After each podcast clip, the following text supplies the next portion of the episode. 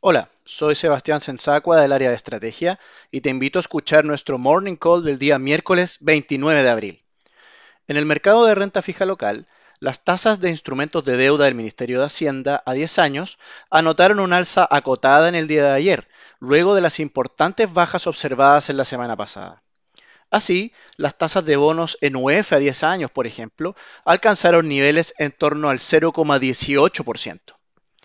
En cuanto a las perspectivas de inflación de corto plazo, el mercado anticipa variaciones mensuales negativas en el IPC de abril y de mayo respectivamente, en consideración a las caídas sucesivas que han presentado los precios de combustibles. Hacia la próxima semana se darán a conocer las cifras de actividad local para el mes de marzo, en donde se anticipa un deterioro importante en relación a los primeros meses del año, a causa de la paralización de actividades por el COVID-19.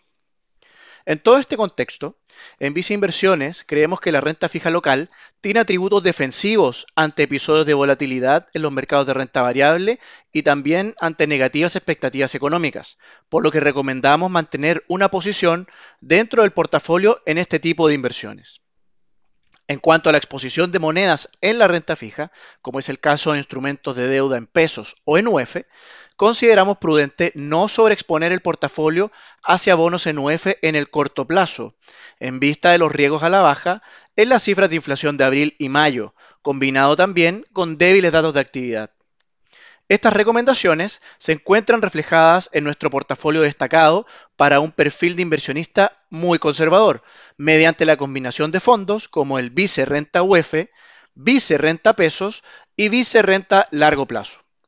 Asimismo, esto también se ve reflejado en nuestro fondo a tu medida, Vice Estrategia más conservadora. Finalmente, si quieres saber más de nuestras recomendaciones, te invitamos a visitar nuestra página web viceinversiones.cl o contactando directamente a tu ejecutivo de inversión.